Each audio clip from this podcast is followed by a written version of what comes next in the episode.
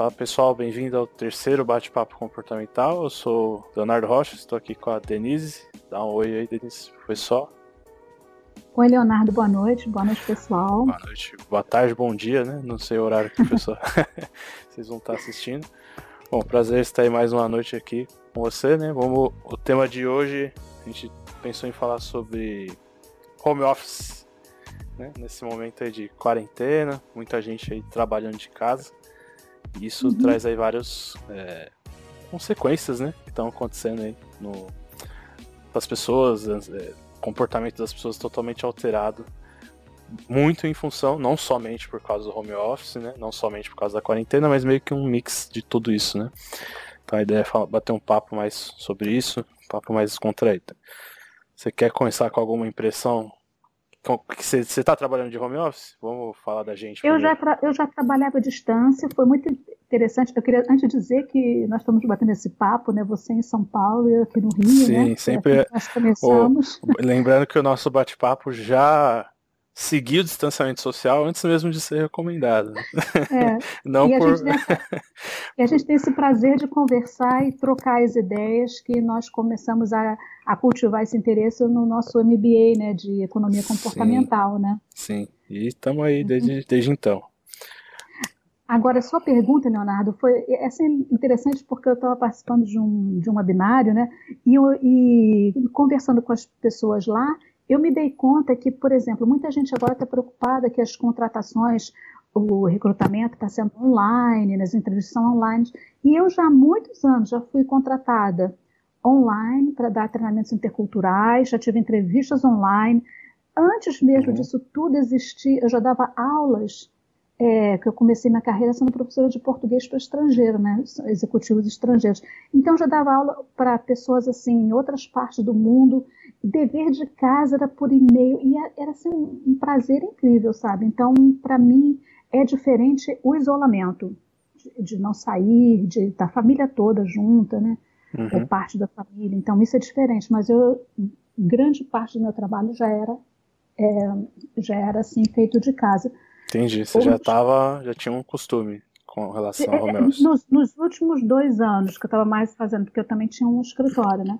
Mas, como meu trabalho é mais flexível, mas as questões em volta do home office, né, tem várias questões, né? É, é, agora que, como você falou, tudo junto, né? O isolamento, a quarentena, né? Então, é assim, é, dá um volume maior, né? Nessa questão do trabalho remoto. Né? É, eu, no caso, eu achei, achei interessante começar por esse ponto, porque eu, no caso, é, eu já fiz home office algumas vezes, mas era algo bem casual, assim. É, bem esporádico, apesar da, da empresa que eu já estou até ter mais já tinha uma certa liberdade, né? Pra, já propunha assim, ah, você pode fazer home office uma vez por semana, se você quiser. Mas como eu moro longe, tem que trazer o notebook, eu não gosto de andar com o notebook da empresa na rua, né? Vai saber o que acontece, uhum. dor de cabeça só de imaginar. Então eu meio que evitava, preferia ir pro escritório. Mas eu já tive algumas experiências em home office antes, né? Uma, uma outra, pelo menos. Mas eu acho que é interessante é, fazer essa primeira distinção entre o home office puro e o home office na quarentena, né? Porque eu acho que são coisas um pouco diferentes. Que uma coisa é você fazer home office, vamos pensar no mundo como ele era, normal, né? É, uhum. Antes do, do coronavírus. Então, beleza, você trabalha de casa, mas se você quisesse, depois de você terminou o trabalho, se você quiser uhum. sair para um restaurante, um bar, um parque, qualquer coisa, sei lá, né? É, tava tudo aí ou normal. Praia, ou a praia, né? É, exatamente. tava tudo aí normal, né? Você ia lá e saía, saía, né? Você tinha isso em mente. Agora, não sei, na quarentena a gente acaba, o pessoal muitas vezes ficou em casa trabalhando e aí acabava o trabalho e você basicamente era obrigado a ficar em casa de novo. É. E aí você então dormia e aí você acorda e dorme no mesmo lugar que você trabalha. É, uhum. Acho que a gente, pode, a gente vai falar disso mais pra frente. Tem até um artigo aí que a gente vai trazer, né? Que é a parte do uhum. sono. Eu acho que tem muito a ver com isso, que é como a gente. Uma das coisas, por exemplo, que mudou bastante, né? É, é para mim, pelo menos, a questão do sono. Porque eu trabalho no meu quarto, né? Então eu durmo no meu quarto.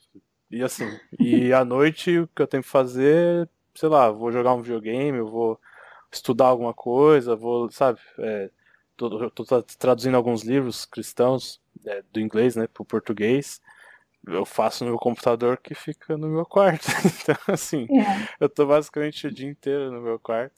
É. É, por, não por opção, mas por, né, é, meio que ah, é o, é o que tem que fazer, é o que eu acabo tendo, as coisas que eu tenho que fazer. Vou, por exemplo, eu tô aprendendo a tocar piano, o piano também fica aqui no quarto. Então, é, lógico, você sai na cozinha, vai no, na sala, conversa com meu pai, com a minha mãe e tudo mais, mas a boa parte do tempo você fica no mesmo ambiente que você dorme, por exemplo, é. né? Isso, putz, é. uma, afeta absurdo, assim, o sono e pode afetar muito a produtividade em outras questões, né? É, você, você falou algumas coisas assim, interessantes você disse que o seu trabalho já permitiu uma certa fluidez entre de você fazer o home office de vez em quando, né? Sim, então, sim. E não só na minha então, área, algumas outras áreas também. É uma coisa até da, da empresa como um todo, que é, já era bacana. Então, esse, esse assunto tem a ver muito com cultura organizacional, né? Porque um dos artigos que a gente, que a gente leu para essa, essa conversa de hoje fala que as empresas que não implementaram ainda o trabalho remoto são aquelas empresas que têm muita resistência à mudança. Então, isso é uma questão assim que quando a gente fala de todas essas consequências para as pessoas, na verdade as pessoas é, isso faz a gente pensar nas organizações para as quais elas trabalham, né? Sim. E eu queria também dizer que é, eu me lembrei agora que antes mesmo do coronavírus, né, da, da pandemia começar, é, desde o início do ano, ou do ano passado talvez, eu já dava treinamentos também virtuais, sabe?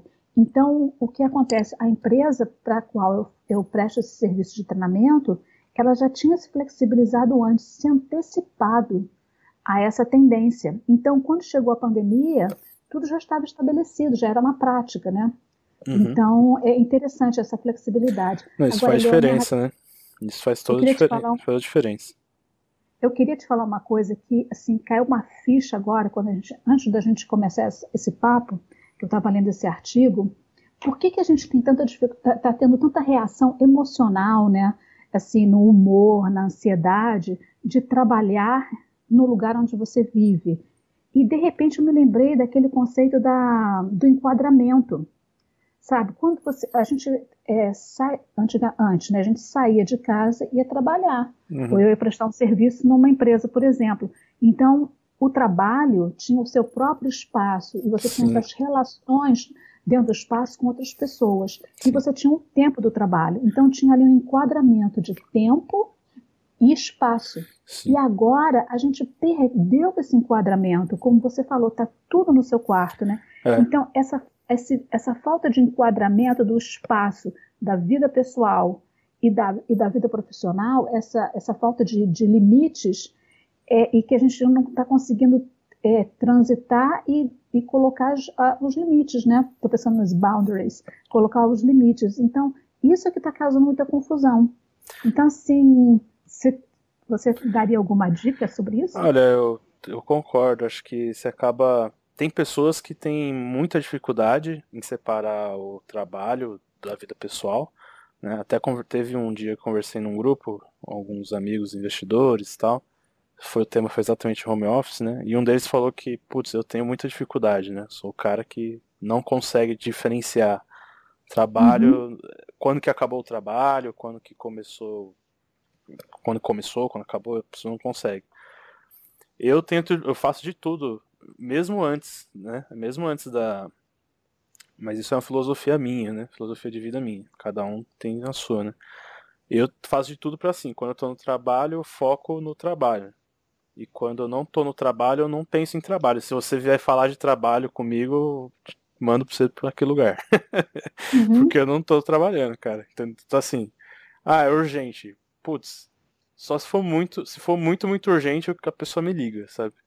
É, aí beleza. Pode ser, às vezes isso acontece, né? É raro, mas assim, pode ser. Mas mandou mensagem, alguma coisa, dá para resolver no outro dia, sabe? Eu tenho essa mentalidade, assim, meu, só se for uma coisa assim absurdamente fora do padrão para eu trabalhar fora do meu horário de trabalho, entendeu?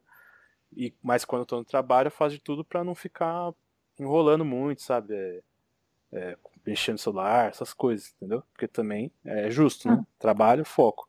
Então uhum. acho que esse é um método, é, você delimitar é, muito bem claro assim, ó, de tal horário a tal horário, é trabalho, velho. Focar no tra... fazer as coisas relacionadas ao trabalho. Ou vou matar as demandas do trabalho. Aí, né? Depois acabou as demandas, aí beleza. Fica mais livre. Isso. Pode então, ser. Então, né? você. E você depois, e depois a ah. mesma coisa. E o importante é depois, porque às vezes, essa parte do trabalho muita gente consegue. Ah, beleza, vou focar no trabalho. Vezes a pessoa consegue, mas o focar no lazer, vamos assim dizer, ele é tão importante quanto. Então depois, se você depois disso, você, sei lá, você vai parar para ver um filme e as pessoas ficam te enchendo o saco de trabalho, mandando mensagem, cara, desliga o celular e vê o filme, entendeu? Sei lá. Uhum. Na TV. É, vai foca. Não, é, você tem que focar também na, no seu lazer e delimitar, colocar limites, né? É, até onde quando começa e acaba o trabalho, entendeu? Tu fala, meu, depois desse horário eu vou ficar com a minha família. E isso, antes da pandemia, eu já tinha essa filosofia, né? Só para concluir o argumento que eu tava. Eu já tinha essa.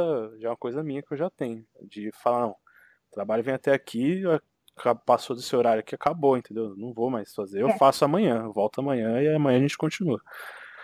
É, então... E na pandemia agora, com essa questão da quarentena, aí eu acho que isso fica muito mais importante, entendeu? Porque tem essa questão de espaço que você falou, e eu acho que é, putz, é, é realmente é isso que você falou, sabe? É, é a, a, nossa cabeça funciona, pô, tô indo pro meu trabalho, eu tenho um ambiente do trabalho, eu tenho um ambiente da é. escola, né? as relações do trabalho, né? É, não só o trabalho, a molecada aí da, da escola também, né? Porque, pô, você estudar é. em casa, depois ficar em casa, às vezes isso... Ah, você também está me fazendo pensar o seguinte, nas, nas, quando você fala da escola, quer dizer que no trabalho você também tem um, você coloca aquele crachá e você assume um papel, você assume um, um, um cargo, a função. É, um chapéu, né? né? Exatamente. Um chapéu, é, a ideia do chapéu, chapéu, é isso. É, e você aí se relaciona com as pessoas, os seus pares, os, o, a, os, o, aquelas pessoas que vão com quem você vai trabalhar em projetos que são multidisciplinares e tudo. Então, é ali como um jogo, né? Que cada um é uma peça desse jogo. Sim. Quando você está em casa, você perde essa articulação, né? Então, quer dizer, aquele enquadramento de, de jogo de trabalho né, é perdido. Você fica em casa onde você tem a função ou de marido, esposa. Então é, se confundem o... os chapéus, é, como você disse. O chapéu vai acabando se misturando, né? Uma hora você tá com um, daí te troca pro outro e volta, e isso é, às vezes é porque complicado. você está no mesmo ambiente, então esse desenquadramento no ambiente. Mas eu queria pensar do que você falou, Mas, Leonardo. Uhum. Antes da gente continuar, eu queria pensar do que você falou das dicas. Então, olha só, você consegue enquadrar muito bem o tempo do trabalho. Você cria é. essa, essas fronteiras. Então, delimitar o tempo do trabalho é, é uma dica. E você disse como você faz isso, ou que você sugere. Desliga o celular. Tá? É, porque então, isso... tem alguns Não, elementos. Deixa, vai, vai, continua, deixa eu, continua. Deixa eu, eu estou falando do que, do que, eu ouvi de você, tá? Uhum. Então, essa dica é muito boa de você delimitar o tempo e até desligar o celular para não ter aquele acesso de esticar o braço e pegar o celular de novo, né? Uhum. Então, esse, da mesma forma você falou de ter já Lembra do que a gente estudou, aquele Dolan, né, que fala da felicidade? Lembra aquele autor? Sim, sim, sim. Ele fala, você quer fazer ginástica? Já deixa a roupa pronta para o dia seguinte. Sim. Assim. Então já deixa ali a, a, diversão ou o tempo da família já engatilhado, como Com você certeza. falou, né? É porque... Então isso você começa a enquadrar. Agora eu vou te dizer uma outra coisa. Para de trabalhar, eu, eu acho que funciona muito se arrumar para trabalhar. Ah, sim, eu ia falar disso. Eu ia falar é? disso. é, apesar de que eu. Você aí eu, veste, vou, se quiser, por crachá, né? É, eu vou assumir que aí eu, eu, eu vou falar, eu, acho, que eu aconselho, porque o que eu falei de, de pôr limites, eu falei de limites de tempo, né?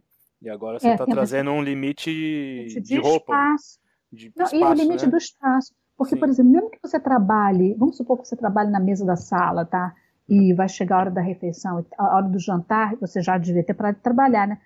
Fecha o computador, fecha mesmo e tira da mesa, para sabe, para você eh, criar essa divisão de espaço, né? É, eu acho que daria para dividir assim, os limites de tempo, que é a questão dos horários, quando que começa e quando que acaba, e assim, acabou, acabou, começou, começou, né? E ser bem rígido quanto a essa questão do tempo, esse é o, o que eu falei, os limites, e o que você está trazendo eu concordo muito, acho que seria o, os limites do espaço, né?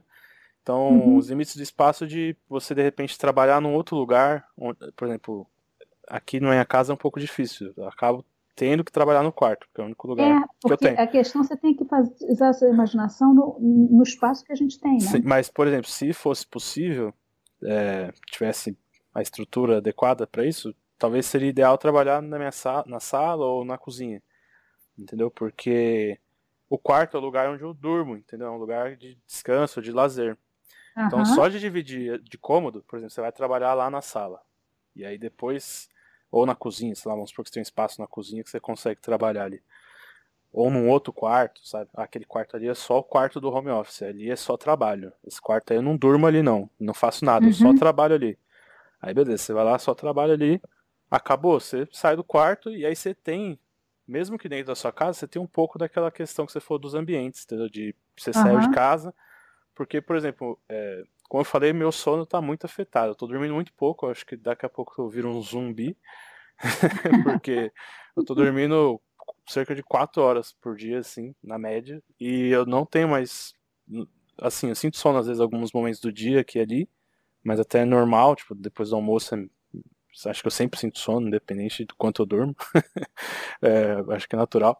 Mas, assim, eu durmo umas 4, 5 horas aí por, por dia. E tá ruim, eu não quero dormir, isso que é pouco, sabe? Pra, pelo menos para mim é pouco. Hum. E eu acho que é muito em função disso, porque você tá no mesmo ambiente que você dorme, sabe? E quando você é. tem um ambiente de trabalho, e aí, você, você deve ter sentido isso, né? Acho que todo mundo que trabalhou um dia, que você ficou muito cansado, sabe aquele dia que você trabalhou, você, fora de casa, né? uhum. né? E você tá, nossa, exausto, assim. Tá até suado. Chega em casa, quando você chega em casa, você já não sente um. Ah, putz, é, então, cheguei em casa. Por quê? Porque você chegou no ambiente que você sabe que você, é, onde você dorme, então, você descansa, onde você come, você fica de boa. É, no, eu estudei programação neurolinguística um tempo atrás e a gente tinha assim é, as âncoras, né? Então você entra em casa, a isso, casa é como uma âncora. Isso, uma você grande âncora. Tá, você está ancorado ali, aqui é o lugar de descanso, de relações familiares. Então, Perfeito é, tem essas, é, é, essa confusão de, de, enquadramento, né?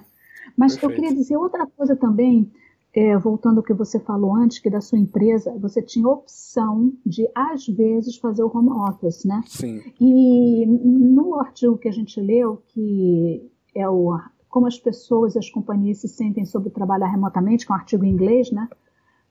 Uhum, esse é o artigo no... do Visual Capitalist, né? É o que está aberto aqui Isso, na minha tela. É um artigo assim sensacional. Ah, eu queria dizer, antes de continuar, eu queria dizer o seguinte: eu fiz a dica que eu daria, que eu recomendo para todo mundo, né?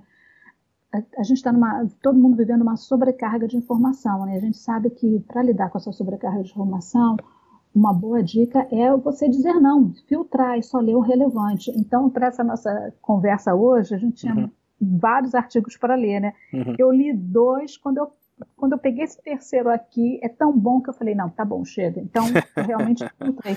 E esse Isso é artigo é fala o seguinte, ele começa dizendo, que eles fizeram uma pesquisa, que 98% dos americanos concordam, disseram que eles gostariam de ter a opção de trabalhar remotamente até o final da carreira deles, até o final da vida.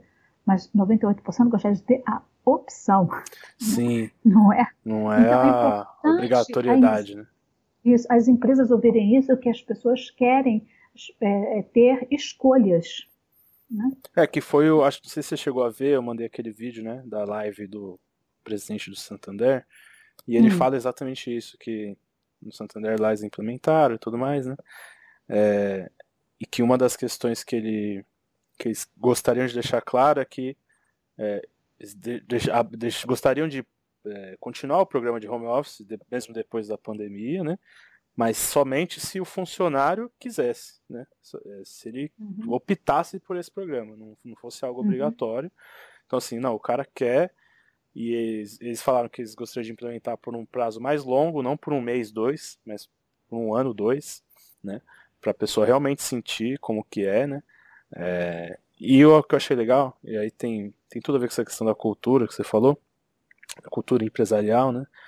Que é, uhum. ele falou que seria, no caso, o que seria obrigatório é a pessoa ir uma vez por semana no escritório. Porque para ela não perder exatamente o que é a cultura da empresa. Porque senão, como ele falou lá, né, é, você acaba terceirizando, né? Você terceirizou o serviço.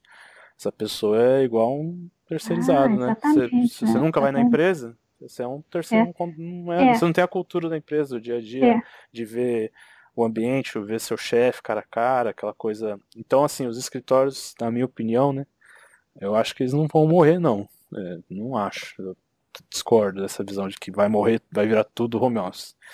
Talvez alguma área ou outra, algumas empresas ou outra, é lógico que pode acontecer, né? Mas, de modo geral, acho que os escritórios vão continuar porque eles são importantes nessa construção da cultura da empresa.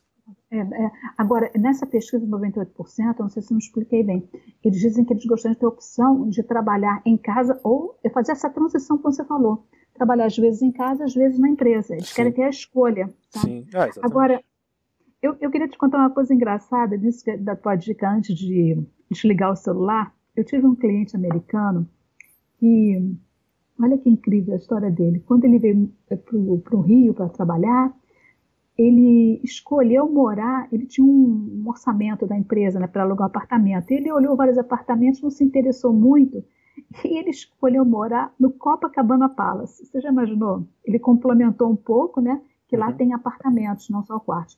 E ele falava que de noite, para ele não ficar grudado no celular, na hora de dormir, ele colocava o telefone dentro do cofre.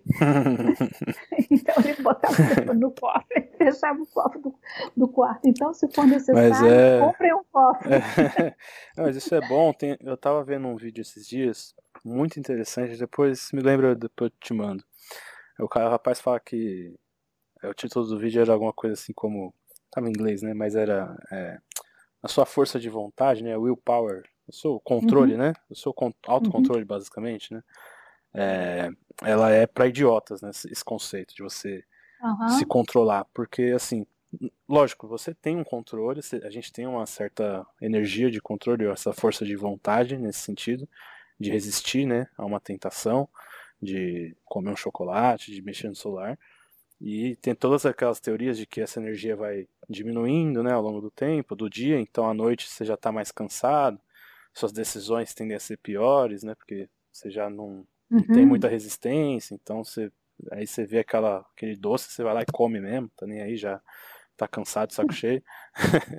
e a mesma coisa com o celular, por exemplo, né? E, é, e aí uma das coisas, uma sacada desse vídeo que putz, é fenomenal e tem tudo a ver com o que a gente está falando e tem a ver com exatamente isso que o seu amigo fez, ou fazia, né? Não sei se ainda faz. É, que ele fala que assim, melhor do que você é, gastar sua energia resistindo a uma tentação de você olhar pro celular e, putz, será que eu pego? Não, não vou pegar. E focar de novo no trabalho, é você nem ter o celular ali perto, entendeu? Você, você é. nem existe a possibilidade. Então você elimina a possibilidade. Então, por exemplo, você quer parar de tomar cerveja, muita cerveja, beber muito, né? É, a melhor coisa que você faz é não comprar nada, entendeu? Não, não compra nem. a melhor então, coisa que você faz. Voltou, a gente voltou então para a arquitetura de escolhas, né? Então, às vezes você resistir, de ter que, que é, usar a força de vontade, que não é tão eficaz como a gente falou, né? Uhum. É, uma amiga minha, em vez de dizer que em vez de força de vontade, a gente devia ter boa vontade, né?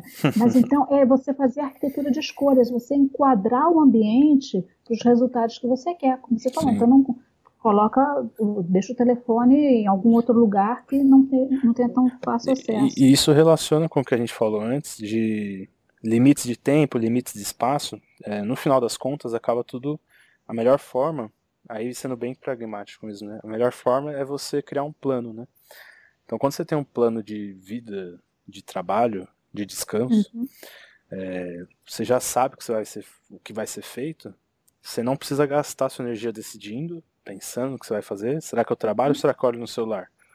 Né? É, porque tem uma questão também que alguns estudos mostram que só de você pensar na possibilidade de olhar o celular durante o trabalho, você já distraiu, você já atrapalhou a produtividade. Né? Só de você falar, putz, ah, não vou mexer, sabe? Você olhou pro celular e falar, ah, não, não vou olhar no Instagram agora não, depois eu olho. Só de, mesmo que você não mexeu, mas só de você uhum. ter esse pensamento, essa relutância, você já gastou energia e você já gastou parte da sua produtividade foi embora por causa disso. Então por isso que a ideia de você deixar o celular longe, deixar desligado, você elimina ele dessa é, questão, você cria um plano de ó, durante tal, tal hora, né, das 8 às 6, sei lá, tal hora eu não mexo nesse celular E aí depois, é. não precisa também ser uma coisa rígida, né? Porque às vezes as pessoas acham que é assim, né?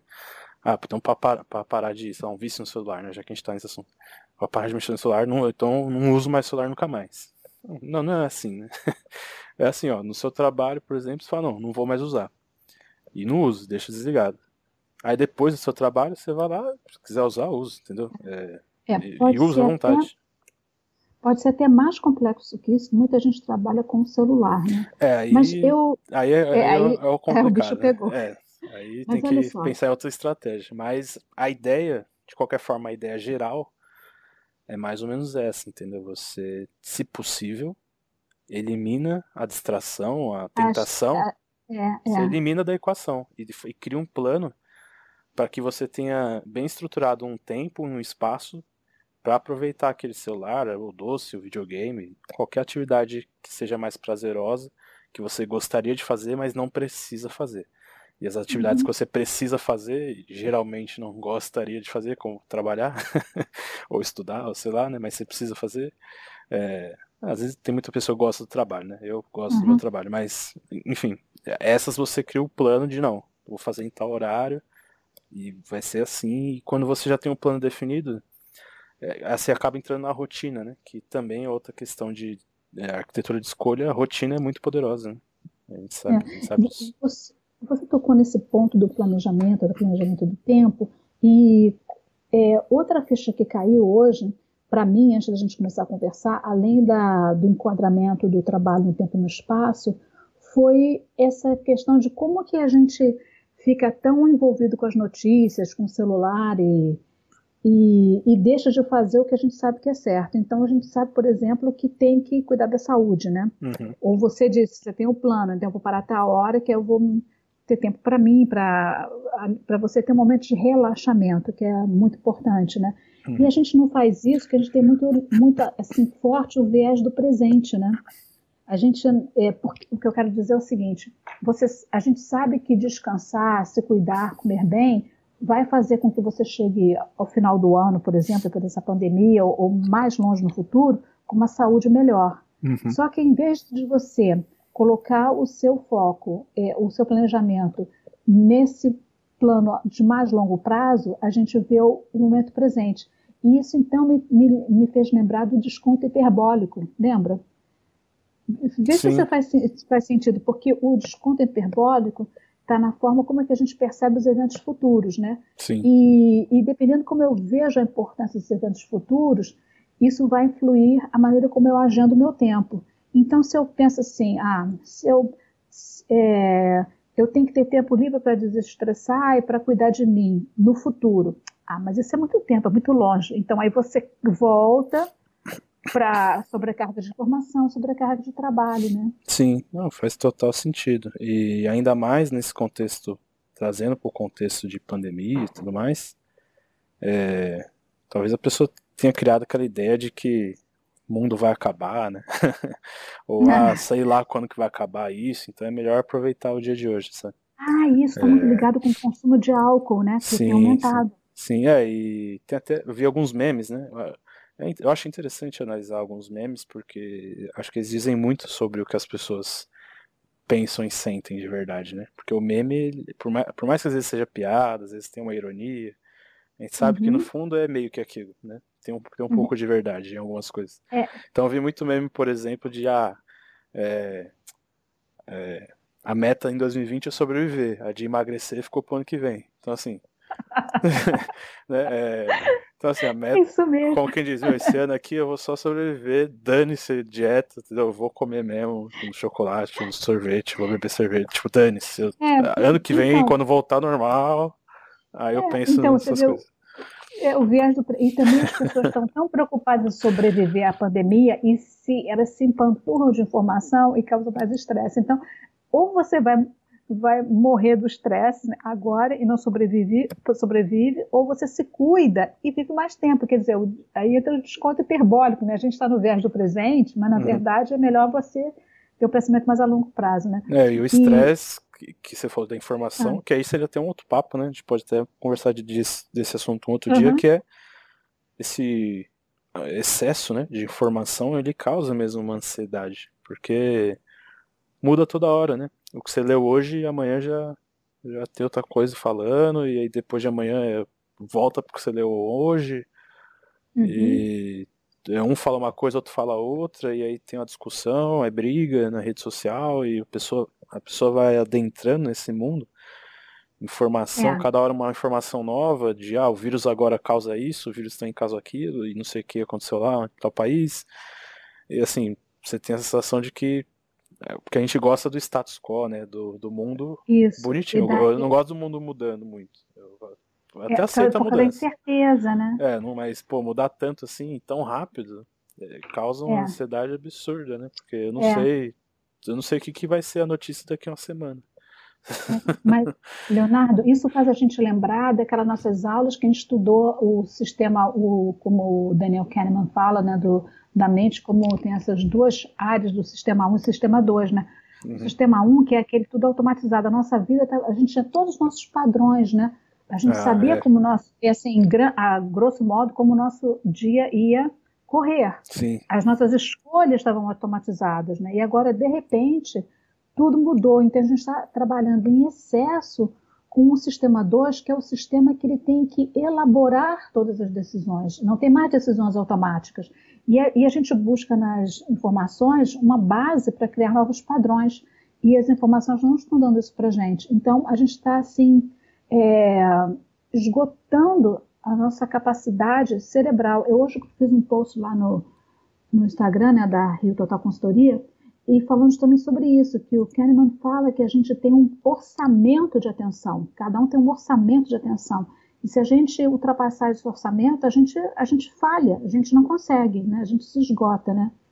E é. uma, nesse, nesse artigo que você mandou para a gente, é, tem, ele, acho que foi num outro artigo que fala que as pessoas têm, é, ficam com essa fome de informação e tem o, já chamam nos Estados Unidos de o fear of missing out, que é o sim, FOMO. Sim, FOMO. É um tá? conceito bem, bem famoso até. E a gente está aqui querendo convencer as pessoas do JOMO, né, que é o The Joy of Missing Out, que já tem gente já abrindo mão e tendo mais prazer em, em entender que não precisa saber tudo, né? Não, nem tem então como, já né? Tá, já está abrindo mão, né? É a pessoa e aceitar eu... um fato isso aí, esse, o Jomo, né, que você falou, é aceitar um fato. Hum. O fato de que você nunca, nunca ninguém vai saber vai tudo. Não dá, vai entendeu? É impossível. É, é, mas eu acho que aí tem até alguma coisinha a mais. A gente, as pessoas já têm esse joy, né? Essa, já, já essa satisfação é... de que é, é uma, é uma escolha. Sim, uma escolha, é. né? É, quando você aceitar que é impossível, aí você vai se permitir aproveitar o que você sabe, entendeu? Ah, é, lógico, você quer sempre. É, e é saudável essa busca por mais informações até certo ponto, né?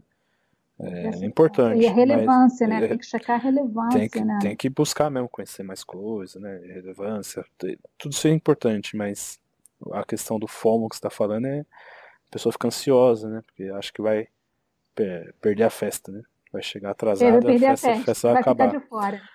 Mas... E aí eu li, um, eu li uma frase muito interessante de uma, de uma profissional de Minas Gerais chamada Isabela, acho que é Isabela Couto, e ela fala assim: não deixe para amanhã o que você pode deixar para lá. é, gostei. Então, essa coisa que você. Gostei, isso, sabe, foi bom. Não, espera, não esperava esse, esse, esse desfecho. Não esperava, né? não. Porque esse é o jomo, né? Não deixe para amanhã, você pode deixar para lá, não, deixa, deixa para lá. Então a gente tem que ter esse critério. Isso é uma das dicas, né, da gente fazer essas escolhas, uhum. escolhas novas que sabe, ajudem o sistema 1, né? Sabe então, que eu estava vendo? É, ah. Não, eu concordo plenamente. Sabe que eu estava vendo que vai linha com isso aí? Eu estava vendo recentemente. E eu acho que tem muito a ver com agora que o pessoal está em casa, né? É, tem toda aquela cultura do minimalismo, né? Não sei se você já viu sobre isso. Uhum. Uhum. Muito asiática, né? É, tem bastante a ver com. Ah, tem aquela japonesinha lá, né? Eu esqueci o nome uhum. dela, mas ela é, é toda. É, que ela organiza, vai na casa das pessoas e organiza as coisas. Uhum. Então é, é, bom, né? Porque agora o pessoal tá em casa aí o tempo todo. E essa questão do minimalismo, acho que ela, pode ser importante. É, porque. Que é o que você falou, a gente perdeu uma rotina, né? Muitas vezes de pegar ônibus, ir pro trabalho, não sei o quê. Aí, ah, sexta-feira eu geralmente é happy hour, eu vou ali, não sei o que. A pessoa já tinha isso, né? E agora não tem, fica um buraco, né? E uhum, a chance uhum, da pessoa se lotar, né? é, a chance da pessoa se lotar de coisa desnecessária para preencher esse buraco é assim, é absurdo, né? É, então, a chance de você estar tá na quarentena e, mesmo que não no home office, né? Mas só de estar tá na quarentena, de você estar tá acumulando coisa, seja aplicativo ou coisa para ver. Lives, né? É, live, ah, vou ver tal coisa, vou fazer tal coisa. A chance de você tá fazendo tanta coisa que não precisa, que, meu, é. Ou tá. Tem gente que, sei lá, deve estar tá gastando dinheiro também. Mas é, o minimalismo ele vai um pouco nessa questão de mais física, né, de comprar e vender coisas, comprar coisas, na verdade, né? É, mas ele tem um minimalismo digital também, né? Que é o que você até falou hoje mais cedo dos artigos, sabe? Tipo, eu vou ler três artigos sobre o assunto e acabou. Não vou ler o é. quarto. É. Tipo, então, tu leu um três. Critério, é, e, e você bom. tem que criar um critério seu de, de reencontrar realmente o que é relevante, né? Sim, é, e isso é, é, é, é, que é tudo que a gente está falando até agora, né? De home office, acho que é importante pensar além do trabalho, né? Porque você está na sua casa. Então, os hábitos da sua casa vão atrapalhar né, a sua produtividade, é, que podem, né, podem vir atrapalhar. Então todas essas questões que parecem não tem nada a ver com o assunto do dia aqui hoje, que a gente está falando, na verdade, elas, elas têm. E eu acabei de lembrar de uma coisa, que é. Hum. Vou fazer a pergunta para você, tem, tem algumas considerações, mas é, no, você, no caso, você é autônomo, né? Você trabalha a sua própria empresa correto? Isso. É, sou pe é o pessoal é PJ, jurídica, né? É isso. Então, como que você está medindo, né? É, não sei se você já media é, KPIs, né? Índices de produtividade, né? Do seu trabalho. Se você mudou alguma coisa com a questão do home office ou não, porque você já fazia, né? Então talvez não. Mas o que, uhum. que você uhum. acha desse assunto? Sobre a, a como que as empresas podem medir a produtividade dos funcionários, né? Nesse cenário de home office a boa parte do tempo. Essa pergunta é muito boa porque as empresas estão, algumas empresas, né? Você, não sei se você percebe isso, assim um pouco intimidadas de falar de produtividade, uhum. porque é um momento muito de cuidar dos funcionários. Se bem que a gente vê que tá pessoal está com a sobrecarga. É contraditório, né? Porque muitos amigos, muita gente com sobrecarga de trabalho, né? É, muita gente falando. Você percebe isso. Eu, eu pelo menos, eu é. tive a percepção falada das pessoas de que todo mundo está sentindo que está trabalhando mais em é. casa do que no escritório. do que no escritório. Um amigo meu até é. falou que no escritório antes ele conseguia pausar para fumar e e sair né, do trabalho, e agora ele fuma trabalhando. ele é. não para de trabalhar, ele só fuma é, ali do lado mesmo. É, a gente, como eu te falei, a gente perdeu o enquadramento. Então essa questão da produtividade não pode ser para ontem, né? Tem que ser, tem que ser de agora, né?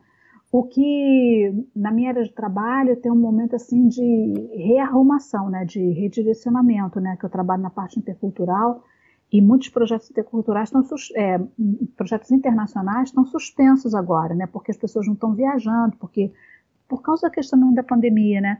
Então é o momento de, de é como eu, a gente falou antes, né? Pegar o que eu já fazia e reinventar no que eu já fazia. Então é o momento de investir muito em redirecionar. Tá? Mas eu queria dizer uma coisinha, Leonardo, quando você falou isso antes do, do, do trabalho, né? Que cada um tem a sua maneira, cada um tem a sua, a sua casa, o seu jeito de trabalhar. Isso faz a gente pensar que a gente não está todo mundo no mesmo barco, né? Não, longe. Ainda mais cada no Brasil. Um tem, cada um tem o seu, a sua condição, o seu contexto, né? E tem um artigo do Amir Klink que saiu essa semana em que ele fala que cada um agora tem que, cada um está no seu barco, né?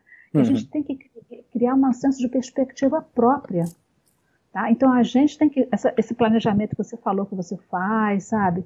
O, a, como que você, como cada um tem que medir a sua produtividade, tem, a gente tem que tomar assim a liderança mesmo do, do seu barco, né? Sim, é cada funcionário acho que foi obrigado, né, a se tornar mais é, responsável por si mesmo no trabalho, né? Uhum. Foi, foi obrigado a a se gerenciar, né? Vamos assim dizer. Então, cada funcionário foi obrigado a se tornar o próprio gestor, né? Não tem mais.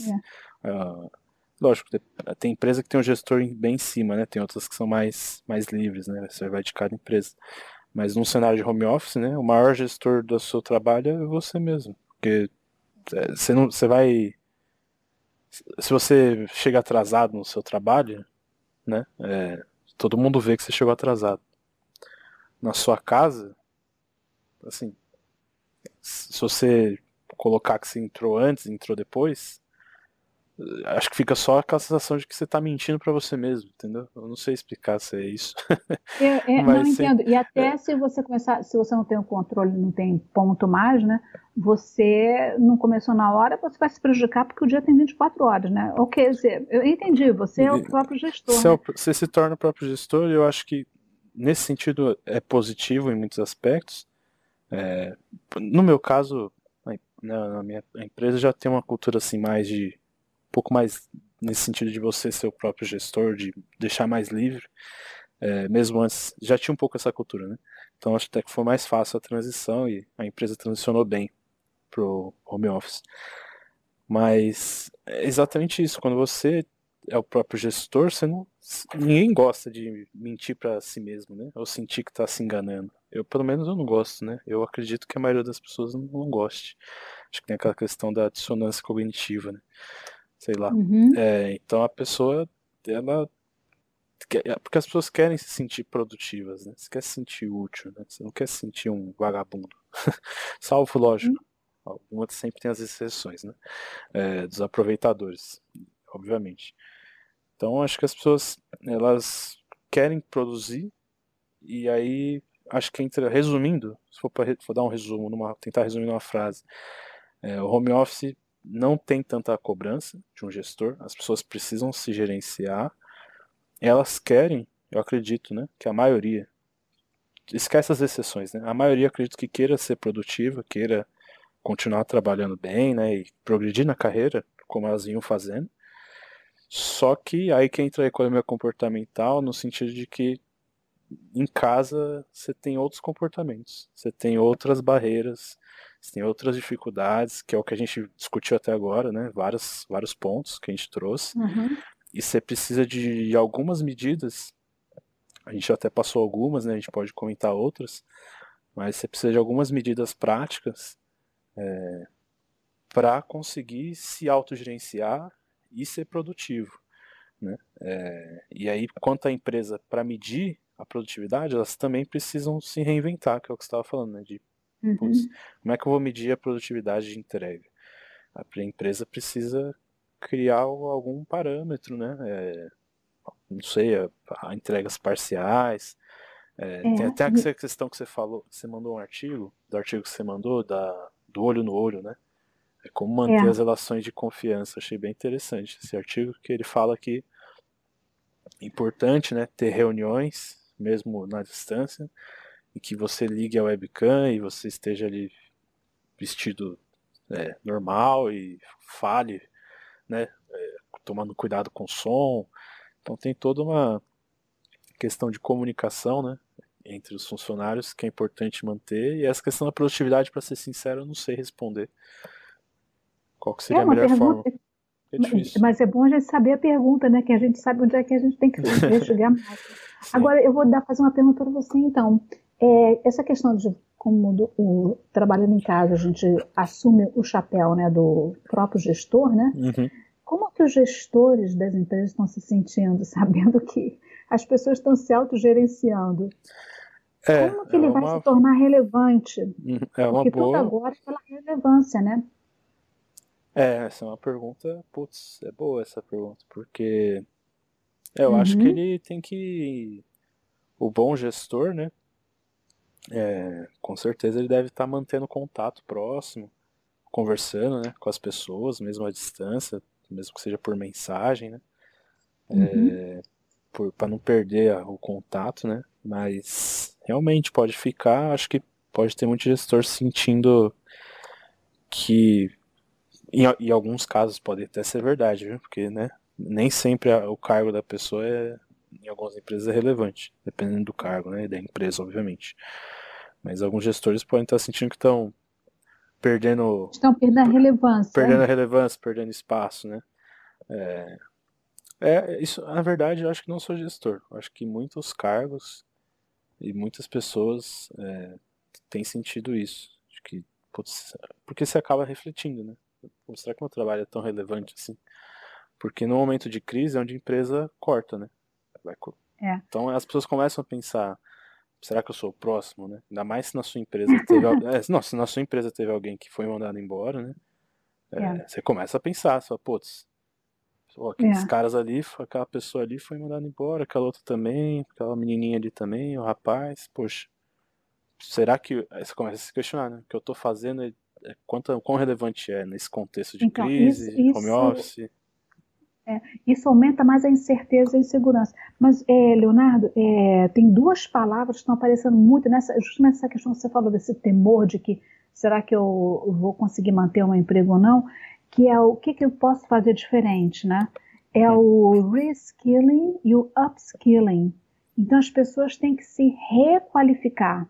Re, não pode. Como é que é o primeiro? Reskilling ah, é reskilling. Tá, entendi. Rede... Upskilling é você elevar as suas qualificações, né? Você se, se especializar, se aprofundar mais. É o upskilling. Uhum, e o entendi. reskilling, você... É, se, a gente novas. não pode... Novas é, habilidades. Mas eu queria te falar uma coisa que, com essa pergunta que eu te fiz de como os gestores estão se sentindo, eu li recentemente que a Google, algum tempo atrás, fez essa pergunta: será que os gestores são necessários? Que é uma empresa de tecnologia, será que a gente pode mandar todos os gestores de volta para casa? E eles fizeram esse projeto para medir a, a, importância dos gestores, se a empresa podia ficar sem eles. E esse projeto eles deram com os burros na água, porque rapidamente perceberam que os gestores são muito importantes. Uhum. E esse, o nome desse projeto é o Projeto Oxigênio. Olha que interessante, numa época em que o Covid ataca a parte respiratória das pessoas, a capacidade de respirar, uhum. é o Projeto Oxigênio, está na internet. E eles descobriram que os gestores têm uma importância fundamental. Tá? Até para as pessoas se sentirem parte de um grupo, ter co coesão dos times, né? É, motivar e, e, e é, co é, cobrir os gaps né, de conhecimento da equipe. Bom, eles então mudaram o experimento, mudaram a pesquisa da, dentro da empresa. E eles começaram a treinar os piores gestores da empresa Uhum. E com esse treinamento que eles fizeram para os piores gestores, eles melhoraram 75% de, de, da eficácia deles. Então, eles uhum. mudaram a premissa, pensando assim que os gestores são altamente essenciais e eles colocaram lá oito itens que os gestores é, agregam muito valor. E depois, passado algum tempinho, eles acrescentaram mais dois. Então, são dez itens que os bons das quais são as ações que os bons gestores fazem. Você então lembra? quem tiver depois é, é, só se você colocar projeto oxigênio do Google. Projeto oxigênio. Gest, projeto oxigênio do Google e com é, sobre gestores, né? Legal. Você vai encontrar. Então tem lá os 10 comportamentos. É, um deles é ter o comportamento de coach, de perguntar, por exemplo, não, as pessoas não gostam, mas também é uma empresa americana, né, de muita supervisão, que é o micromanaging, né? As pessoas gostam de ficar um pouco mais livres. Então, eles, eles mostram o caminho, o passo a passo, para os gestores realmente fazerem uma diferença, né? Oh, legal. Bacana, vou, né? Vou, vou olhar isso aí. O que eu vi recentemente de gestão é um artigo da. Sabe esses dias da BBC? Uhum. E o artigo dizia assim: é, como que. Por que, que as pessoas se tornam ineficientes no trabalho, né? É, Uhum. Por que, uhum. que tem gestor que você fala, meu, esse cara é horrível, né? O cara é muito. Tipo, ele era um puta vendedor, meu melhor, e aí ele virou gestor e virou um bosta. Assim. ele é muito ruim no que ele uhum. faz. É... Uhum. Então, aí eles falam que é tipo assim, você, o bom gestor ele tem um mix entre é, o skill, a qualidade, os conhecimentos ali técnicos da área, seja lá qual for. Então eles dão um exemplo até de um diretor de hospital, por exemplo. Uhum. Tipo, é, o ideal é que ele fosse médico, porque ele, ele sendo uhum. médico, ele compreende os médicos, né? Uhum. Então ele, ele sabe o que é ser médico, ele sabe o que, a profissão precisa, quais são as demandas, né? É, mas ao mesmo tempo, ele não precisa ser o melhor médico para ser o diretor, entendeu? É, não precisa. Certo. É, ele precisa ser. Ele tem que É ter o conhecimento da de- área. é como, é como técnico de futebol, né? Provavelmente ele não é o melhor jogador, né? Não, exatamente. Não precisa ser o melhor jogador. Porém, é o ideal que ele tenha sido jogador ou conheça muito bem o futebol, né? Ou, no caso, o diretor, ele precisa conhecer muito bem é, hospital, por exemplo, médico, dia a dia. E, ao mesmo tempo, ele tem que ter habilidades de pessoas, né? De lidar com pessoas. É, e aí, lógico, pode ter até as habilidades mais é, voltadas de gestão mesmo, né? Mas, basicamente, é, ele precisa ter o people skills, né? Habilidades com É. pessoas, mas ele precisa conhecer um pouco da área. E não adianta ser. No estudo, eles, basicamente, eles acharam que esse é o perfil, assim, dos melhores gestores, né? Porque quando a pessoa é só um ou só outro, sempre gera um gargalo, entendeu? Sempre É gera um gargalo. interessante você dizer isso, né? Uma amiga minha, muito tempo atrás, ela falou que as- os bons profissionais, eles são como uma liga. Então, é como se você pegasse as duas mãos e, e juntasse, assim, né? que tem a, a área técnica, você tem que ser bom tecnicamente no que você faz, né? Uhum. E você tem que ser bom como pessoa, né? É, é o people skills. E, olha, por coincidência, também tem um post recente meu lá na Rio Total Consultoria sobre os soft skills. Muito Ah, legal. Então, e É. aí, no que você estava falando de gestor, nessa questão do home, Oxigênio, né? É, e dessa questão do home office, aí eu acho que assim, o gestor que ele é. Lógico, o gestor que é, vamos assim dizer, meio a meio, que seria o ideal, né? Ideal, Aham. ideal entre aspas, né? Não tem algo ide- tão ideal nesse sentido, mas. Enfim, o ideal ele seria. Ele tá bem, né? Na quarentena, porque ele é bom mesmo. Agora, o gestor que ele é muito. Os extremos, né? O que é muito técnico da área, mas é ruim de pessoa, eu acho que ele tá sofrendo mais. Aqui é só uma opinião, né? Não tem nenhum com base em Aham. nada, só uma conjectura. Acho que nesse momento de quarentena ele sofre mais do que o que tem é focado mais em people skills, né? Em pessoas, E por que, porque você acha isso? ah, porque eu acho que é mais difícil. é, Posso estar enganado aqui falando uma grande besteira, né? Como eu disse, isso aqui não tem base não, em nada. Eu quero saber. Isso aqui é, é aquele pensamento que a gente tem quando a gente. Intuitivo, né? Intuitivo e espontâneo quando a gente não leu nada sobre o assunto, não li sobre Mas isso. então, vamos lá. O que que você- Então, a- por que, que você acha? É, porque eu acho que é mais difícil você gerenciar pessoas à distância, né? É, imagina, boa. sabe, criar um. Entendi, perfeito. Imagina, imagina criar um filho EAD, né, à distância. Não dá, né? Cê- cê- é não- não- é inconcebível isso, né? Um filho que você vai criar à distância, ele vai aprender com quem? Com quem tá perto dele, não vai aprender com você. Ele não vai, É. ele vai, ele não vai seguir você, o espelho, o líder. O espelho tá longe, entendeu? Ele, ele vai seguir o que tá perto. Então, assim, gerenciar pessoas à distância requer uma habilidade absurda, absurda. né? Agora, eu vou te dar assim, uma outra perspectiva. Muito tempo atrás, eu tinha, eu, eu organizei uma agenda de um grupo de MBA de americanos que vieram ao Rio, eles queriam visitar empresas aqui. Então, eu organizei desse grupo visitar os meus clientes, que eram os gringos nas empresas estrangeiras. Então, numa reunião que eu participei, um- no final da reunião, tinha tempo para mais uma pergunta, e um rapaz né, perguntou, fez uma pergunta para uma engenheira estrangeira e perguntando assim: você quando contrata, você contrata alguém pelas habilidades técnicas ou pelas habilidades interpessoais? Uhum. Aí ela ficou, deu aquele silêncio, isso foi bastante tempo atrás, não era um tema tão em voga ainda, né? Uhum. E aí deu aquele silêncio, ela, ela foi legal porque ela pensou, sabe? Ela não, se- ela não correu, pensou e falou assim: bom, eu contrato pelas habilidades pessoais, porque as técnicas eu treino. Eu Uhum. posso treinar a pessoa. A pessoa já tem a qualificação, né? Ela está sendo, está entrando para uma certa, pra um certo cargo, tem aquelas qualificações. Sim, Mas a gente treina e as pessoais são muito difíceis, são- é possível, muito difícil ser treinada, né? é difícil. E agora, com essa corrida da tecnologia, eu imagino, com as mudanças, tá vendo? Eu imagino que todas essas habilidades técnicas, mais ou menos, você pode se aprimorar, adquirir, mudar de área. Mas as pessoais, elas dão uma boa segurada, né?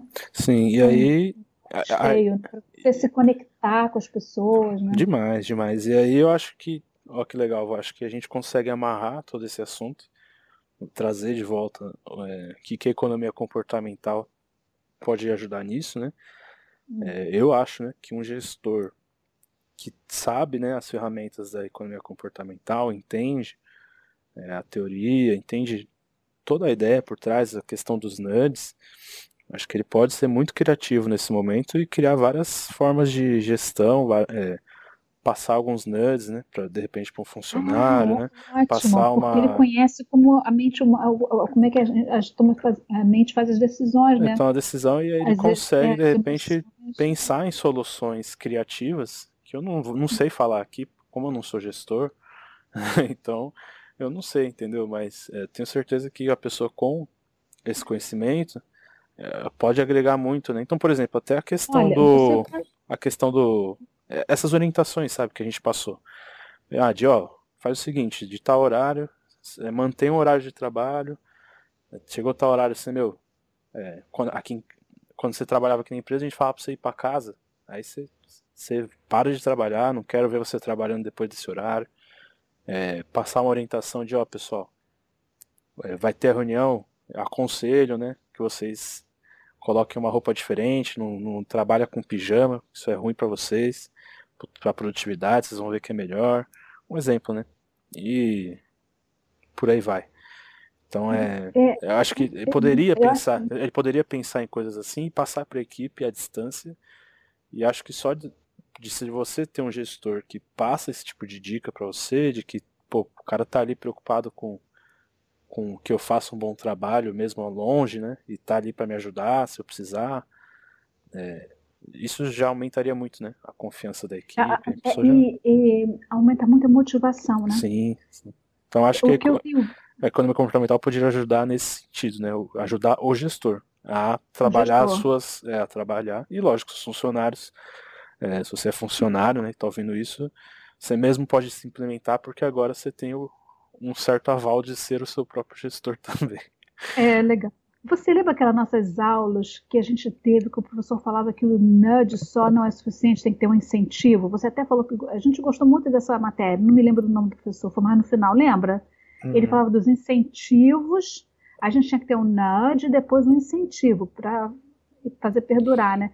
E eu acredito que agora esses incentivos que o gestor pode passar para a sua equipe estão muito relacionados com motivação, com o feedback positivo que ele dá uhum. e com empoderamento. Eu tenho estudado muito isso, o empoderar, porque os meus clientes estrangeiros falam sobre isso, sabe? Eles têm muito foco de empoderar a equipe. E não é palavra batida, não, é, é sério. Você tomar o o conceito seriamente, empoderar as pessoas, né? Já que elas estão trabalhando sozinhas, elas têm que ser empoderadas, né? É, então precisa... o gestor é quase como um bom coach empoderando as pessoas, né? Sim, essa questão do é que esse termo é, é, as palavras, a, a, língua, né? A língua do ser humano é interessante. Algumas palavras são usadas por certo grupo de pessoas de maneira incorreta ou indevida uhum. e a gente passa a não gostar da palavra. Né? É. Mas, mas isso só são parentes. Mas essa palavra do empoderamento, apesar de eu não gostar muito dela devido ao uso, acho que inadequado é. em muitos casos, uhum. mas eu entendi o que você quiser, ela é boa, é uma palavra boa mesmo para esse contexto, é. porque tem a ver com o que a gente estava falando agora há pouco da pessoa estar tá insegura, de será que eu tenho valor dentro dessa empresa ou não? Tem, empoderamento tem tudo a ver com você é. trazer essa segurança para os seus funcionários, os chamados funcionários-chave, né? Aquele funcionário, é. o bom funcionário, pô, os caras que são bons. Na verdade. Esse, esse, cara você quer que ele esteja seguro, né? Com, a, com é. certeza de que não, pô. Sou, a empresa gosta de mim, eu tô firme, vou continuar fazendo meu trabalho bom, né? Você não quer deixar é, esse cara inseguro. Mas na verdade, eu nem colocaria só com os funcionários-chave, eu colocaria só, né? assim, porque às vezes a gente é colocar mas... assim, porque de repente tem uma surpresa. Você tem que. Você contrata a pessoa, sim, acho que você sim. tem que ter esse olhar, sabe? E tem várias. É, eu comecei também a rever esse conceito de empoderamento quando eu vi uma, uma, uma estrangeira que eu estava dando treinamento para ela e ela é bambambam bam, bam na empresa e ela preocupada, eu é, pedindo para mim orientações para ajudar a empoderar as pessoas na cultura brasileira, né? E era tão genuíno que ela falou, sabe, que eu comecei a, a reconsiderar esse empoderamento. Depois eu vi outros vídeos também de americanos e eles falando passo a passo na, quando você liga para o seu funcionário à distância, liga para ele, porque muito importante esse contato, não só é, a gente passar a usar mais o telefone, sabe, o contato de voz, uhum. pelo menos, é mais humano. E ele deu passo a passo do que, que você pergunta, como você conduz a conversa, mesmo rapidinha. E, a, E conversas devem ser assim regulares para empoderar mesmo a pessoa. E é assim espetacular. Mas, Leonardo, eu queria falar uma coisa que a gente não falou ainda, que se você achar que, gente, que é um subtema interessante, que nesse trabalhar à distância, tem, a gente tem muitas reuniões virtuais que já estão falando até da Zoom fatigue, né, da fatiga, do, uhum. exaustão, cansaço do, das reuniões por Zoom, por exemplo, né? Uhum. E o que, que você acha? Você sente isso? Olha, no meu caso, acabei, acabou que lá no, no meu emprego eu não, não tive não tive muitas reuniões não. Assim, que nem o pessoal foi bem, acho que eu tô tendo menos reuniões até. É, tem muita coisa que o pessoal conseguiu resolver numa conversa de Skype mesmo, por exemplo, escrita, sabe? Uhum. Então, acho que as reuniões elas diminuíram até, pelo menos para mim. Então, eu, eu não, não passei por isso, né? É, essa questão de Zoom fatigue, mas eu eu entendo que em alguns lugares, é, algumas conversando com amigos, né, familiares, né, alguns relataram de que é, tem reuniões que se prolongam muito, né? Que são desnecessárias. Você fala, meu, não precisava dessa reunião, né? Você, é. Pode, que poderia ter sido um e-mail, né? É, é aquele famoso tipo de reunião que poderia ter sido um e-mail, que parece que é bem comum, tem sido bem comum em algumas empresas é, por causa da videochamada, mas aí eu não sei dizer o porquê disso. Não. Talvez seja uma coisa da empresa, a empresa já seja assim e só está refletindo, né? No, mas não sei, eu, eu pelo menos não estou sofrendo Mas você já deu a dica, né? Você já deu a dica. As reuniões delas devem ser só é, marcar, agendar só as realmente necessárias. Necessárias, é. Necessárias, não, não exaurir esse recurso né, do, da, da videoconferência, né, da, da, do Zoom, por exemplo, só necessárias e, e reuniões mais curtas, né? É, porque a reunião, quando você tem que aparecer na webcam e você vai mostrar a sua casa, né? Ou não a casa inteira, mas uma parte da sua casa, é, você acaba, acho que isso estressa as pessoas, né? Porque você está mostrando uma parte íntima né, da sua vida num nível, você está mostrando um nível de intimidade que é uma parte da sua casa, ou né, no background, uhum. você está na sua casa, você está no ambiente íntimo, num nível em que talvez não seja o nível de intimidade que você tenha com essas pessoas do trabalho.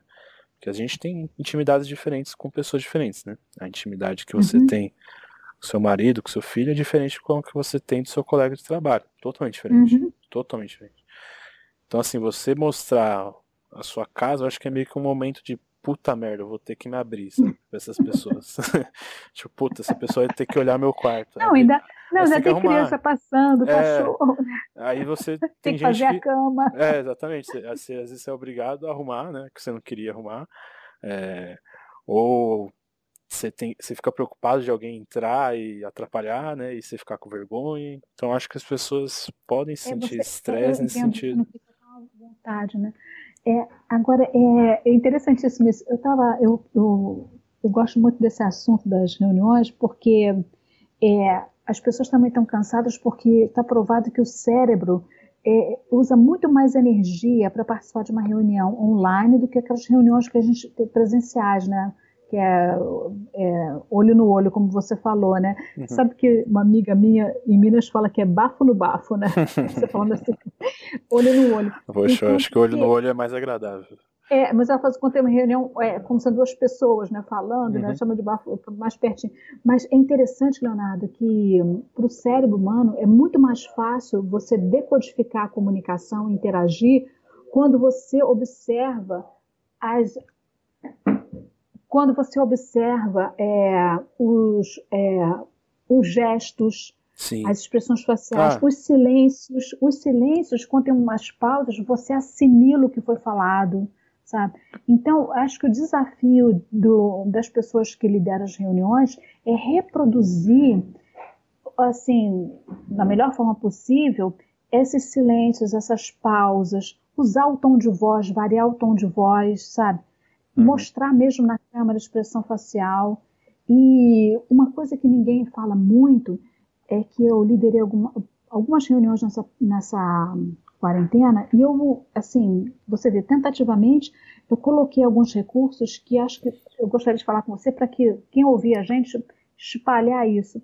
É, usem aquelas pesquisas que tem, a, o Zoom, por exemplo, você pode fazer aquelas pesquisas. Então, antes de começar a opinião, começar uma reunião, você pede opinião, o que, é que vocês acham desse tema? Aí você já, sabe como é que é? Você põe uhum. aquela, são os polls, né? Põe as pesquisas, porque Sim. cria um dinamismo, sabe? E, você, e as pessoas ficam menos tímidas de dar opinião sobre um assunto que seja importante. Criar aquelas salas, aqueles subgrupos, que é o breakout room, que eu não sei que em português como é que chama. Você divide em grupos, porque quando você divide em grupos, é muito. E ficam, vamos supor, quatro ou seis pessoas conversando, você vê as pessoas, a telinha fica maior e dá um senso de intimidade maior do que você ver aquele grupão com os rostinhos pequenininhos. E, é, e você é divide. Então, é um muito legal.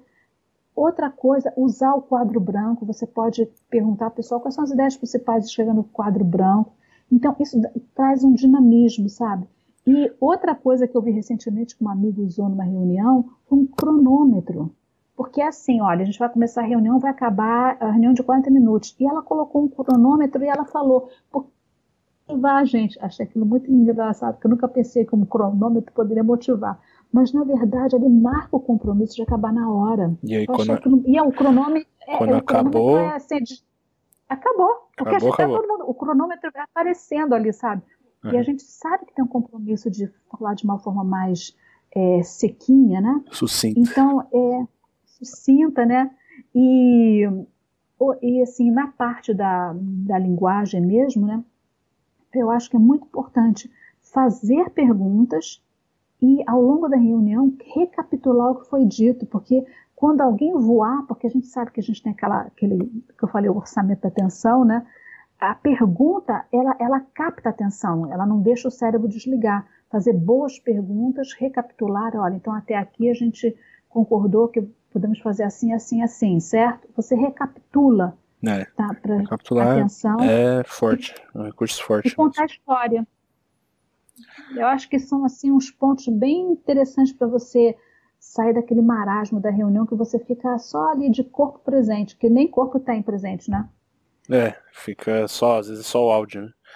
Não é. consegue é. nem, nem mostrar o, o rosto, algo do tipo, né?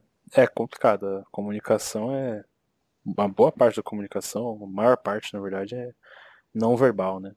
Gestos e tudo mais. Então, quando você perde isso numa videoconferência, é meio difícil repor, não tem muito o que fazer, né? As dicas que você deu aí legal, elas ajudam, não vai voltar assim 100%, não, não se compara a uma reunião presencial, né? Não tem nem como. Mas elas ajudam. Mas se não tiver nem isso, ixi, aí é complicado mesmo. A chance de dispersar, de não ter foco, né? Não tem nada. Bom, você quer. Vamos recapitular então, trazer para finalizar. Acho que a gente já pode finalizar aqui. Uhum, é, podemos sim. Acho que a gente pode falar um pouco para terminar é, os aspectos práticos, vamos ser mais pragmático de algumas coisas que a gente falou, né? Uhum. De dicas, o que, que, que você acha?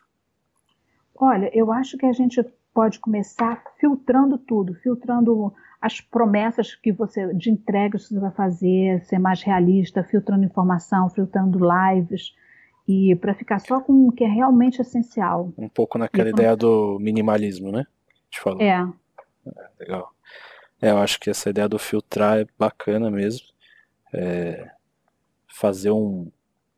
De dica prática, assim, as que eu tenho lido, que eu vi praticado, que eu acho que são as melhores. Essa ideia do filtrar é muito boa mesmo. Ela vai de acordo, junto com isso, né? É, você criar um plano, uma rotina, um plano de rotina. Né? Porque você, se você tinha uma rotina e ela foi quebrada, né? Você acaba ficando com um vazio. Você precisa construir uma rotina produtiva e saudável é, em cima disso, porque é praticamente certeza que você, se você não construir e planejar algo em cima, a chance de você criar uma rotina é, não saudável e não produtiva é, é enorme, né? Comer besteira, uhum. de é, dormir mal, que nem eu tô dormindo mal, né? Eu preciso cuidar disso. Então, até, apesar que a gente não falou muito dessa parte do sono, né? Mas tem a questão até das telas, né? A gente acaba tá vendo muita tela. E isso também afeta o sono. Mas acho que é o que a gente falou. Traçar limites de tempo, é, na hora de, traçar limites de tempo, de ó, começa tal hora, termina tal hora o trabalho, e aí depois não tô mais no trabalho, tô na minha casa, eu tô fazendo outra coisa, é lazer, tô com a minha família, saiu o trabalho. É, os limites de espaço, né, como você citou, que é, se possível, é, trocar de roupa, né, trabalhar com uma roupa e aí depois toma o banho, põe outra. Só isso eu acho que já, só isso acho que já cria um efeito psicológico muito forte. Se uhum. possível, é, trabalhar no outro cômodo, né? Um cômodo separado é. só para o trabalho, mas se possível, né? Às vezes não é possível, aí é, é mas eu acho que até se não é possível, se você conseguir dentro de um, de um quarto colocar um espaço da, um lado da mesa, sabe? Você criar ou fechar tudo no final. Sim. Você fecha o computador e aí acabou o trabalho, acabou é, o trabalho ou, da sua frente, né? Dependendo do quarto, do jeito, da estrutura da pessoa, se você puder às vezes para trabalhar sentar de um lado da mesa e aí para fazer suas é. coisas de lazer você senta do outro, acho que só isso já já ajuda a quebrar deixa, um pouco, quebrar um pouco essa. É, deixa eu te falar uma coisa que, você quer as âncoras, agora, né? É, isso, olha, muito interessante. Às vezes eu me lembro de eu, por exemplo, eu ir é, é, encontrar no, no trabalho, naturalmente, né, uma reunião com um estrangeiro, né? E era uma reunião que eu tinha que fazer um treinamento intercultural. Então é claro que eu vou fazer perguntas. Ele, ele ali está como um aprendiz da cultura, né? E não uhum. como o chefe, o CEO da companhia. Então, eu notava que eles faziam, que, alguns, né, faziam questão de sair da cadeira deles, a cadeira do comando, e sentar na, sabe, sentar ao meu lado, na cadeira onde, onde é o visitante, porque ali ele não tinha a preocupação, ele não estava, é como se ele trocasse o chapéu, como você falou, ele não estava uhum. no lugar de quem sabe tudo. Na verdade, estava então, para aprender, isso, né? É interessante o que você falou, muda de lugar na mesa. É, exatamente. É excelente essa dica. Porque, Não, porque... Você, é, você, é, das âncoras, como você falou, realmente. Sim. É, você muda o ancoramento, né? Não, e essa coisa do lugar na mesa é uma coisa cultural de ser humano, né? Se você pensa, por exemplo, pensa numa época medieval, sei lá, onde que o rei senta, sabe? O rei senta na uhum. ponta, né? Tipo, é óbvio que o rei senta na ponta, na melhor cadeira. Né? É, só de olhar quem onde está sentado, você sabe quem é o rei, por exemplo. Ah, o rei, aquele ali é. é. o diretor, aquele ali é o rei. Quem vai pagar a, gente... a conta. É, exatamente. Então a gente tem isso de lugar onde você senta é o, é o lugar da su, sua posição. E eu acho que o é. ser humano ele tem muito isso de eu tô fazendo tal coisa, agora eu tô, tô no trabalho. Agora eu tô no, A gente precisa dessas. São divisões meio quadradas, mas elas não, não é porque é quadrado que é ruim, né? Necessariamente é, é São boas, na verdade. É, é o enquadramento que te coloca naquele naquele modo de ação, né? o chapéu. Né? Chapéu que você vai vestir. Então você deixar arrumar alguma forma, seja com a roupa, seja com o lugar na mesa, ou um lugar do, da sala, da casa diferente, uhum. seja com as restrições de tempo, né? Você precisa arrumar uma forma de deixar bem claro quando que você está usando um chapéu de é. trabalho e quebrar isso pro momento de agora não estou mais no trabalho, agora eu cheguei em casa e agora é. eu tô com outro chapéu. E essa divisão é, acho que só isso já ajuda muito, vai facilitar a criação aí que a gente falou dos hábitos, né? É, saudáveis, a questão de não descontar tanto o futuro, né? Porque quando você volta é. a ter um é. plano, você volta a ter um plano, um hábito, né? Você volta a pensar meio que normal na sua vida, os projetos de vida, você não fica pensando só em pandemia, o mundo vai acabar, né? Essas loucuras. É, enfim, acho que a gente falou muita coisa, tem muita conclusão aí que a gente é, provavelmente quero, vai esquecer. Eu só dar um, tom, um pontinho que você acabou de. Só o meu, meu aspecto final. Você falou esse do desconto futuro, que foi o que a gente falou do, antes dos descontos hiperbólico, né? É que a gente tem visto agora, né? É esse, as pessoas estão preocupadas de como vai ser o futuro. Então tem vários relatórios, estudos, né? E um que eu vi hoje são os futuros plurais. A gente não sabe que, que não vai ter só um futuro, cada um está num barco, né? Então, meu futuro e o seu serão diferentes, que a gente está autogerenciando, né? Então, escolha como você quer chegar em dezembro, por exemplo, final do ano. Como eu quero chegar em dezembro? Quero chegar bem, quero chegar com saúde, eu quero chegar com mais skills, né? Dos uhum. upskillings que eu falei, né? É, eu quero ah, ter outras habilidades. Então, escolha como que você quer chegar. Faça alguma coisa diferente. Sai da inércia. Sai da inércia deixe para amanhã o que pode ser deixado para lá. É, verdade. é importante. Foco é, é importante. Acho é. que a melhor dica, escolha o seu futuro. Assim, o futuro que você quer para você e faça alguma coisa nessa direção nova. Né? É, perfeito. Ainda bem que você lembrou dessa da frase aí, deixa para amanhã. É, não deixe para amanhã o que você pode deixar para lá. É, e tem coisa assim que se você tá, se a pessoa está se sentindo muito, como a gente falou, né, tem algumas pessoas que estão sentindo que estão trabalhando mais do que antes, né? Então isso pode causar um estresse muito grande, né? Uhum. É, então tem vários fatores de home office que a gente não discutiu, mas esse acho que é um fator legal de esse estresse, né? Então se a pessoa está se sentindo mais estressada também, de repente abrir mão de alguns, algumas metas que ela tinha e uhum. focar só em outras pode ser uma boa também. Uhum. É, falar, ó, quer saber, é. esse ano 2020 tá uma bosta mesmo, tá ruim, tá ruim mesmo, vai falar tá, tá ruim, um ano péssimo para todo mundo, né? tá? Pro mundo inteiro, literalmente. Então, tá uma porcaria. Então, quer saber, esse ano vou me permitir a abrir mão do, daquela meta de emagrecer, vou, vou comer, não vou me restringir tanto com a comida. Mas aí você não, só não deixa largar a mão de todas, né? Então, se, se é. a pessoa tá muito estressada, não precisa também, acho que, como é um ano muito atípico, né? Toda essa situação, é, acho que a pessoa pode se permitir um pouco mais de folga, de, perdoar, folga. Né? perdoar um pouco mais a questão de, é. de, metas pessoais, de cobrança, né? Acho que esse ano é. não é um ano de, que nem você falou, é, é, que nem você falou das empresas. As empresas não estão falando de produtividade, elas não estão falando muito de cobrança. Porque é, não é muito elas momento. Não, é, elas não estão falando, eu não sei, eu sei que estão falando mais no ser, por exemplo, as empresas que vendem, de vendas, não estão falando tanto em, no produto, mas falando mais assim no, no, serviço que elas podem oferecer, em colaborar, em ajudar, né? É, eu acho que o espírito Agora, da coisa, falou, não, não que elas não mas, falem em produção, mas acho que o espírito é, da coisa é, da é um pouco mais de de cuidar. De, de cuidar, de proteger, de se manter, né? Que é o que no mercado financeiro a gente fala de é, tem momentos você, só quer sobreviver à tempestade, né? Não é que você não vai. Não é que você quer chegar é. seco do outro lado da tempestade. Você só não quer morrer, você vai chegar molhado. É, mas você uhum. quer chegar lá e. Pô, tô vivo. Você tomou uns tombos ali, se molhou, mas você chegou na sua casa e beleza. É, é essa a ideia desse ano, vamos assim dizer. Tá, todo, tá chovendo para todo mundo. Tá ruim para todo mundo. Então, não adianta não, não querer se molhar e ser perfeito e se cobrar muito também. É, tem que entender que é realmente um ano para se sobreviver e chegar do outro lado.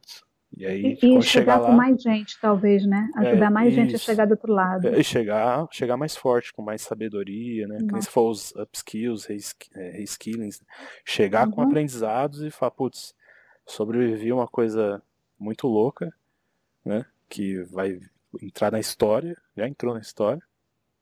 E agora eu sou uma pessoa melhor ainda, né? E vamos, daqui para frente aí sim, vamos voltar ao que, se, ao que era, sempre foi, né? Construir mais. Não, voltar não volta, é, né? Mas acho que chegar na, com esses aprendizados na, novos voltar é na pegada, muito né? legal. Voltar com a mesma é, pegada, né? Deixar de essa, esse estresse, melancolia, sei lá, porque eu tô sentindo muita gente assim. Voltar é. no, pô, acabou, vamos virar essa página e trabalhar para ser o que era antes, né? Porque é. realmente não vai ser mais, é, com certeza muita coisa mudou. Mas, pô, ficou mas, alguns tópicos de fora aqui. Achei que. É, mas fica para a próxima. Mas, Leonardo, é. eu fiquei assim, muito contente de a gente ter batido esse papo hoje e de ter trazido né, alguns aspectos do que a gente aprendeu na economia comportamental e ver que tem tantas aplicações práticas, né? Para uma vida melhor para gente. Tem, porque fala de ser humano, fala de é, decisão, escolhas, de escolhas, de decisão e todo, todo ser humano em absolutamente todas as áreas da vida, ele está a todo momento a gente está tomando decisões, né?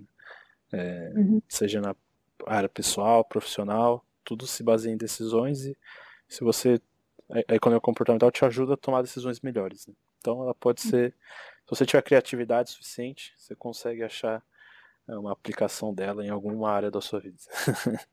Isso.